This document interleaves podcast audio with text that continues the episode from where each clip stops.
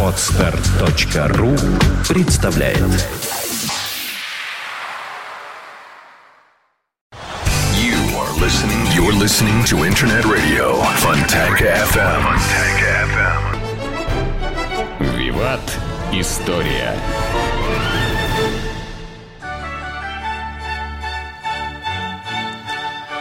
Здравствуйте, вы слушаете радио Фонтанка FM. В эфире программа «Виват История». Программа выходит при поддержке компании «WestCall». «WestCall» всегда на вашей стороне. И в студии автор, ведущий программы Сергей Виватенко. Сергей, добрый день. Здравствуйте, Саша. Здравствуйте еще раз, дорогие друзья. Напомню, что в конце программы историческая викторина, призы для которой предоставлены на выбор. Либо это книга издательства Витанова, Витанова «Хорошие книги о хороших людях», либо сертификат на 1000 рублей на посещение ресторана «Гапикус» по адресу канал Грибоедова, дом 25. Сегодня у нас мы снова возвращаемся к теме Великой Отечественной войне, войны, и сегодня у нас битва, битва под Оржевом. Да, дорогие друзья, а, помните, как у Твардовского «Я убит под Ржевом безымянном болоте, в пятой роте на левом при жестоком налете». Да, я не слышал разрыва и не видел той вспышки, точно в пропасть с обрыва и ни дна, ни покрышки. Страшное стихотворение, наверное, одно из самых великих стихотворений Великой Отечественной войны – Вообще я как бы разделяю стихотворения, написанные фронтовиками и написанные как бы сверху нашими литераторами. И, ну, как бы произведения тоже, да, потому что, наверное, первые более честные, чем те люди, кто из своих кабинетов Москвы, там, да, из Союза писателей об этом говорили. Ну, наверное, это самое великое стихотворение о войне, написанное не солдатом, да, вот, ну, не офицером. Понимаете, да, конечно, они да. там в Красной Армии служили. Итак, Ржевская битва. О ней в последнее время написано много, и разного. Даже вот на одном из телеканалов была передача большая, посвященная Ржевской битве Пивоварова, где показано вообще там кровавое побоище, без смысла и так далее и тому подобное. Какие ассоциации, Саша, с Ржевской битвой? Все, что я успела прочитать, это то, что одна из самых кровопролитных битв, и угу. такое количество потерь, что просто даже, мне кажется, невозможно ну, это осознать. Да, значит, дорогие друзья, давайте так – отечественная историография, то есть ученые, которые занимаются, э, которые занимаются, значит, сражениями Великой Отечественной войны, она не признает э, существование такого сражения. Как так? То есть нету официально военно-исторической научной э, военно-исторической науки такого сражения нет. Это, на самом деле, я с этим могу согласиться, потому что сражение под Ржевом – это ряд сражений, которые находили, где, э, где, э, где, которые проходили вокруг Ржева и которые имели там какой-то цели, да?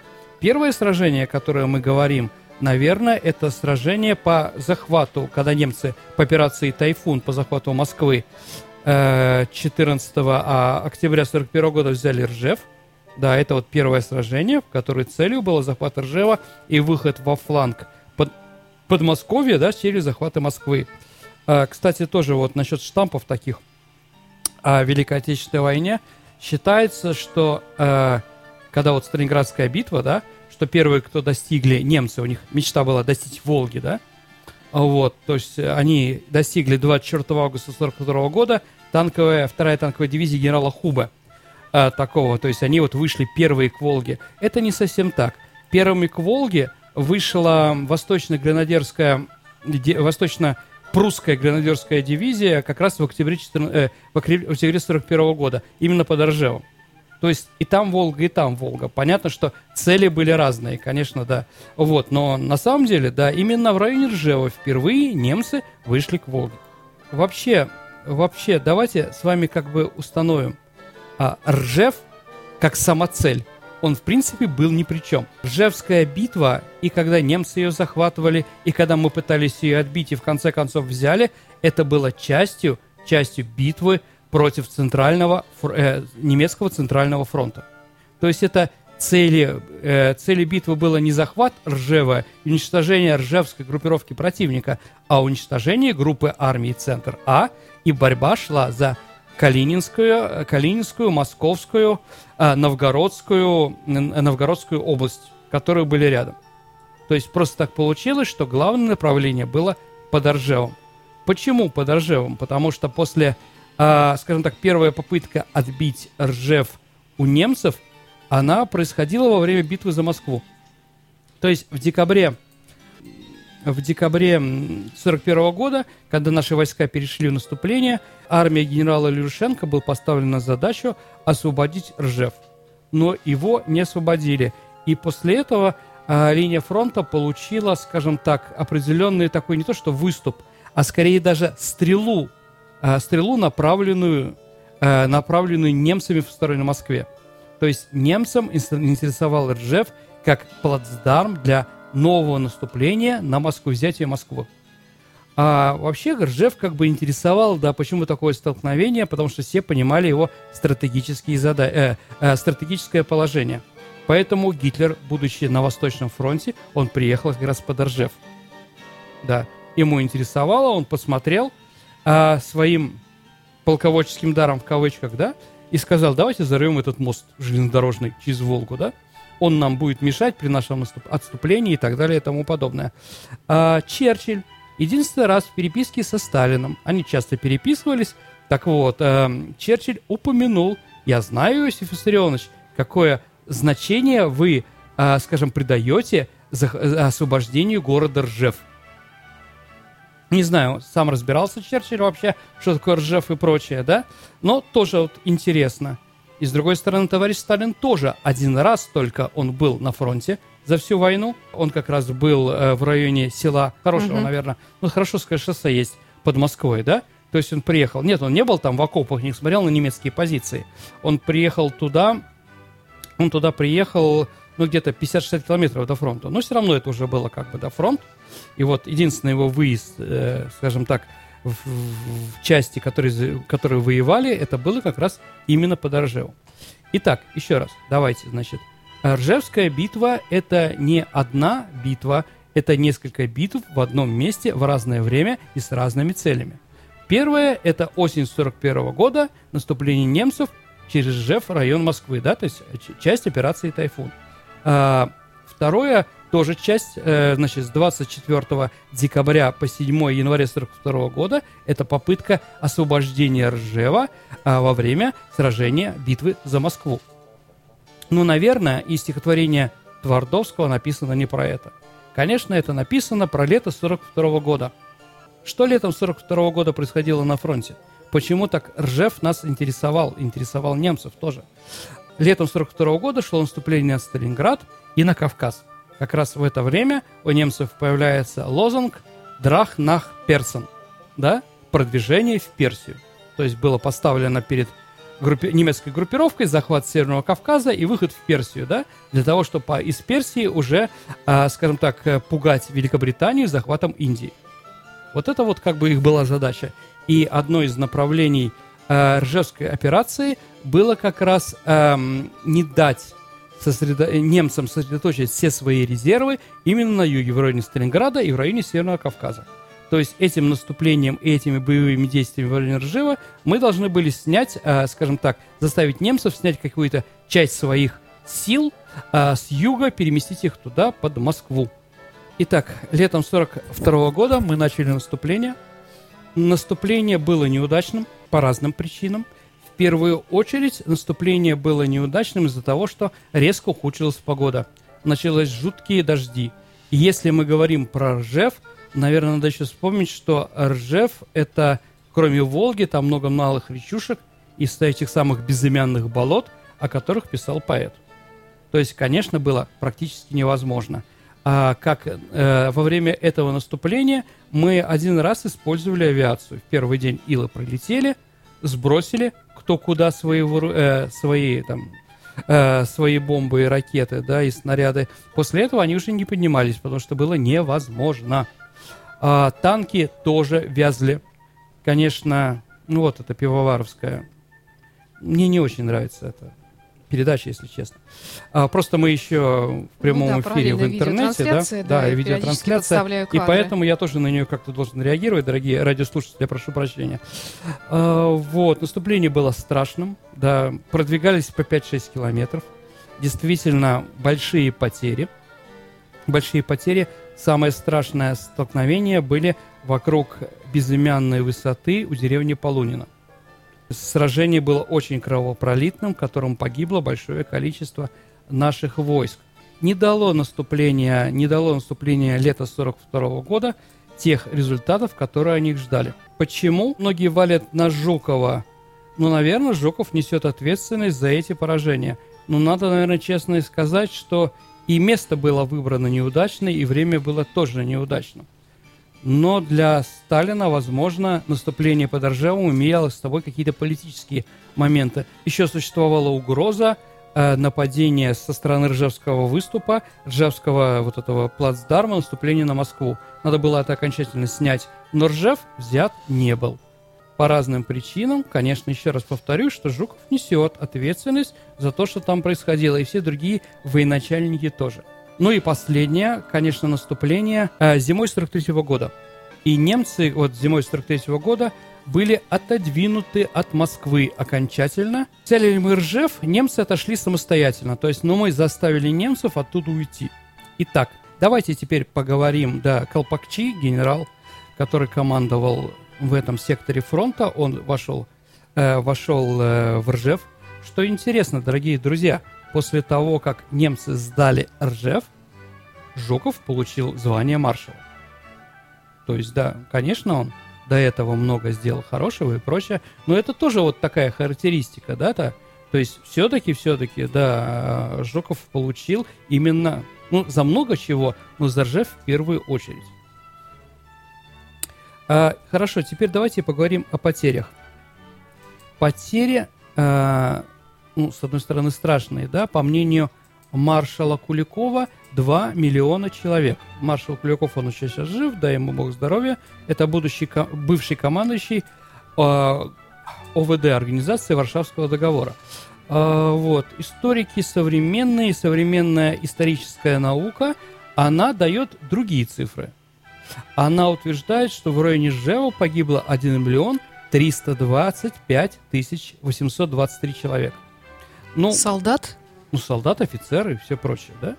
А много это или мало? Дорогие друзья, конечно, цифры, с одной стороны, страшные. Да. Я, ну, знаете, немножко цинично, понимаете, да? Другой вопрос. А, да, мы продвигались там по 5-6 километров в день. А чем эти цифры, чем эти цифры отличаются от Сталинградской битвы, от Курской битвы, да, там, я убит, э, э, да, я, я не знаю, там, да, или я, я убит под, под Окурском, да, или я убит у Миуса. Такие же стихи можно было написать и в других районах, да, где мы наступали жестоко, где у немцев была хорошо решенная профессиональная линия обороны, и где были неплохие военачальники, как фельдмаршал Модель, да. То есть на самом деле потери, потери, цифры потерь, они коррелируются с другими цифрами других направлений. А теперь самое главное, немцы потеряли, немцы потеряли 300 тысяч человек то есть 150 немецких дивизий. И вот с этими цифрами уже становится вопрос. Действительно такая кровавая, да? То есть на самом деле, на самом деле, я опять-таки, я прошу прощения, да, потому что я, цифры тут, э, как бы с одной стороны душа, да, как патриота, а с другой стороны ци, цифры и историк, да. Вот, один к четырем. Такие цифры у нас были намного большие потери в других районах, да. А 150 дивизий, да, 300 тысяч человек – как минимум, которые немцы объявляют, да? И если, например, под Сталинградом там еще воевали там великие военачальники со стороны Румынии, Венгрии там, да, и Италии, понимаете, да? Поэтому э, потери немцев под Сталинградом меньше намного. Ну, потому что, ну, не будем все-таки сравнивать немецкого солдата с румынским. Как хорошо к румынам не относиться, понимаете, да? А здесь чисто немцы. Есть группа армии «Центр». Так вот, там перемололось громадное количество людей. Понимаете, да? Теперь давайте еще раз. Это цифры, цифры в сумме потерь под Ржевом, под Ржевом. То есть во время наступления немцев в октябре 41 года, во время контрнаступления нашей страны, э, нашей армии э, в декабре-январе 41 года, во время этого страшного наступления по болотам, да, по этим лужам летом, летом 42 года и наступление марта 43 -го. Понимаете, да? То есть на самом деле – еще раз, мы должны разделить на 4 эти цифры. Ну, по-немецки тоже потери на 4, потому что 4 разных наступления. Вот это тоже надо понимать. Угу. Вообще, конечно, конечно, я не знаю, почему... Да, с одной стороны, страшные потери, Но с другой, да, там у нас вторая ударная армия тоже. Э, Надо как-то активнее, что ли, власти бороться для того, чтобы увековечить память сражения там. Да, это не знаменитая победа, какая там великая, да, под Волжских степях, да, или не штурм Берлина, не операция Багратион, да, она кровавая, а, вот, и, скажем так, не очень понятно, для чего мы положили там столько людей. А неужели память никак не увековечена? Нет, даже ну, в Тверской области? Есть памятники, но не, надо более активной. Надо более активным, э, скажем так, опять-таки государству, а не простым патриотам, мальчикам, Да. которые каждое лето ходят и раскапывают там наши могилы, да? Ну, действительно, безымянные, да? Ау. Вот больше, потому что пока не похоронен последний солдат, война не закончена, сказал Александр Васильевич Суворов. Я с ним полностью согласен, потому что память такая. И надо, а, надо, скажем так, с одной стороны, плакать и грустить за то, что там произошло, с другой стороны, гордиться теми потерями, которые произошло. Да, конечно, здорово погибнуть, ну, не- ну, извините, А, конечно, сказать, что мой отец погиб во время штурма Ристага, это одно, а сказать, он погиб это под холмом этим э, в деревне Полунина, где положили там, непонятно сколько человек, да, это другое. Но опять-таки у нас много знаменитых штурмов холмов, да, это и Малахов курган, святое место, да, это и Саур могила, которая находится сейчас в Донецке, да, это и, я не знаю, Сапун гора, Зьеловские высоты, да, я думаю, в этом списке обязательно вот эта вот безымянная, не знаю, двухсотая высота, как называется, да, у незнакомого поселка на безымянной высоте, да, она тоже должна быть увековечена каким-то таким мемориалом очень большим. И я считаю, что в наших учебниках, переделанных, не переделанных, единых, не единых, сражение под Ржевом тоже должно существовать, сто процентов. Немцы, скажем так, в своих произведениях, исторических и воспоминаниях, они как бы тоже очень не любят вспоминать Ржев. Потому что сражения там были страшные, потери немецкие тоже были очень большие. Поэтому это сражение не знаменитое никем, никем. Знаете, Ржев можно сравнить с Верденской э, наступательной операцией немцев в 1916 году во Франции.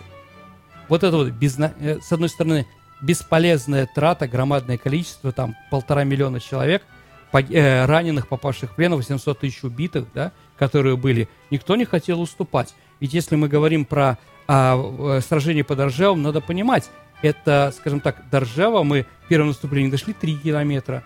Фронт стабилизировался до 6 километров. Понимаете, это все вот рядом, это вот место, как бы действительно там, и люди вспоминали, что они э, наступали в атаку, а там три ряда наших трупов, да, вот он, пулемет немецкий стреляет, ты ложишься и смотришь, э, ты лежишь на мертвеце, который здесь лежит уже полгода, да, или там две недели, который изъеден уже червяками, там трупы белые и прочее, потому что людям, конечно, страшно от этого. Вообще надо сказать и про Ржев.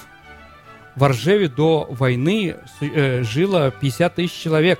Когда мы его освободили от немцев, а там осталось всего 248 человек. Тоже, как бы, да, такие цифры интересные. То есть Ржев тоже очень много а, потерял этот город, да, тоже надо помнить. Но у нас как бы ассоциации с каким-то городом-героем а, у нас нет, к сожалению, потому что действительно сражение было. Я не знаю, сколько там сохранилось зданий, одно или два. Великие Луки, я приезжал туда, там не то, что гордятся, говорит, вот, говорит, у нас осталось а, после Великой Отечественной войны осталось три, а, три дома. Одна церковь и три дома, которые немцы не разрушили. Я думаю, в Ржеве тоже такие же потери.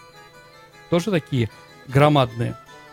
Но на самом деле те, те э, потери, они были, скажем так, ну, они принесли те плоды, которых от них жали. Мы научились воевать с немцами даже в таких страшных условиях. Конечно, Ценой таких потерь. Конечно, когда, наверное, надо думать о том, что, да, Сталин дает тебе, как главнокомандующий, им приказ наступать. Но если начинаются жуткие дожди, если природа выступает против этого, может быть, остановить наступление, понимаете, да? Но все боялись. Лерушенко, э, он до такой степени боялся, ну, понятно, Сталина, ну, с Сталином меньше встречался, но вот Лерушенко жутко боялся Жукова. И когда Жуков приезжал, его, от- э, сектор его ответственности, да, а Лерушенко сразу прятался, он убегал. То есть Жуков в штабе, Лерушенко никогда там не было. Он говорит, он на линии фронта, он там-то, он там-то. В общем, закончилось тем, что Жуков приказал Лерушенко, чтобы, если если Жуков приезжает, чтобы генерал Илюшенко все-таки был, да, он с ним мог общаться, да.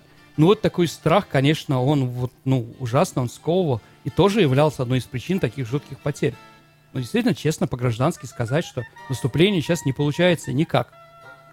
С другой стороны, тоже, скажем честно, дождь лил не только для нас, но для немцев он тоже лил. И они вспоминают ужасе там, они там говорят, там в немецких воспоминаниях, что вот конец августа, там днем дождь, а ночью холодно. То есть начинаются такие вещи, да, они там тоже немцы страдали в большом количестве. Знаете, я думаю, опять-таки, со мной могут не согласиться, но если мы собираемся, опять-таки, сейчас ситуация в мире дурная, но если все-таки поляки, которые терпелись над немцами, а, в 1965 году, не знаю, знаете, Саша, не знаете, э, польские католические священники написали письмо немецким католическим священникам и предложили покаяться совместно. В каком году? В 65-м. Угу. То есть при советской власти еще, да, и вот немецкие иерархи приехали в Польшу, и вместе они провели молебен, и покаялись, и простили друг друга с ошибки. Конечно, понятно, что каждый человек после 20 лет после войны, он еще что-то помнит, понимаете, да? Покаялись. Но вот это вот начало, начало как бы дало смягчением отношений немцев с поляками. Вот. Я тоже пытаюсь, как бы, я думаю, что у нас с немцами тоже надо как-то покаяться вместе. Потому что, наверное, да, и немцы, и мы поднатерпелись в этой войне. И я так думаю, что если строить какой-то покаянный мемориал, как Верден, да, для Франции и Германии, или вот как покаяние такое между Польшей, а Польшей и Германией, вот как раз такой мемориал надо построить, или крест какой-то просто поставить, да, совместный, именно по Торжевым. То есть это вот место как раз, да, которое одинаково принесло страдания и ужас обоим, а, обеим армиям, и нашим, и немецким. Ну, это так, субъективное мнение. Действительно, после этого 43 -го года и Жуков научился воевать. Понятно, что Курская битва, она очень похожа. Там была по разным структурным делам. То, что происходило под Торжевом, но это же была другая ситуация. И там уже, да, Жуков ошибался. Мы еще поговорим о Жукове, да, и потом, как бы, да, он не такой, он никак не Суворов, который побеждал во всех сражениях, да, но то, что для Жукова это оказалось уроком на всю жизнь, это сто процентов. И Жуков, кстати, тоже не любил вспоминать Ржевскую битву. В своих воспоминаниях там достаточно мало написано про это. Хотя, конечно, она была в течение трех лет. Что ж, у нас время заканчивается. Давайте мы вернемся к нашим вопросам. Да, давайте вспомним, какой у нас был вопрос. Я нашла имя победителя. В прошлый раз у нас был Герцен. Да, да. Какой университет в нашей стране носит имя подвижника и друга Герцена Огарева? Это МГУ, дорогие друзья. Но не Московский государственный университет, а Мордовский государственный университет. У нас есть правильные ответы. Отлично, вот один думаю, из таких ответов принадлежит э, нашему сегодняшнему победителю. Это Алексей Ефимов. Наше поздравление. Спасибо, да, молодец, поздравляем. Да, а сегодня вопрос. Дорогие друзья, мы сегодня начинали Сложный с прекрасных вопрос. стихов.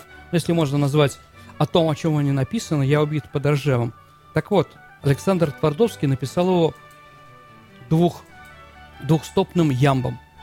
Дорогие друзья, назовите другое знаменитое стихотворение, написанное другим русским поэтом во второй половине 20 века, который написал его также двухстопным ямбом. Ваши ответы можно оставлять на нашем сайте фонтанка.фм эм в специальном окошечке «Вопрос программы «Виват Истории». Он уже должен сейчас появиться у нас на сайте. Не забывайте, пожалуйста, указывать ваше имя, фамилию, номер телефона и знакомьтесь с правилами получения приза. А приз у нас предоставлен на выбор. Либо это сертификат на 1000 рублей на посещение ресторана «Гапикус» по адресу набережная канала Грибоедова, 25, либо книга издательства Витанова «Витанова. Хорошие книги о хороших людях». Напоминаю, что программа «Виват История» выходит при поддержке компании «Весткол». «Весткол» всегда на вашей стороне. Спасибо, Сергей, за интересный рассказ и до встречи. Спасибо, дорогие друзья. До встречи. You are listening, you're listening to Internet Radio, Fontanka FM. Fontanka FM. Скачать другие выпуски подкаста вы можете на podster.ru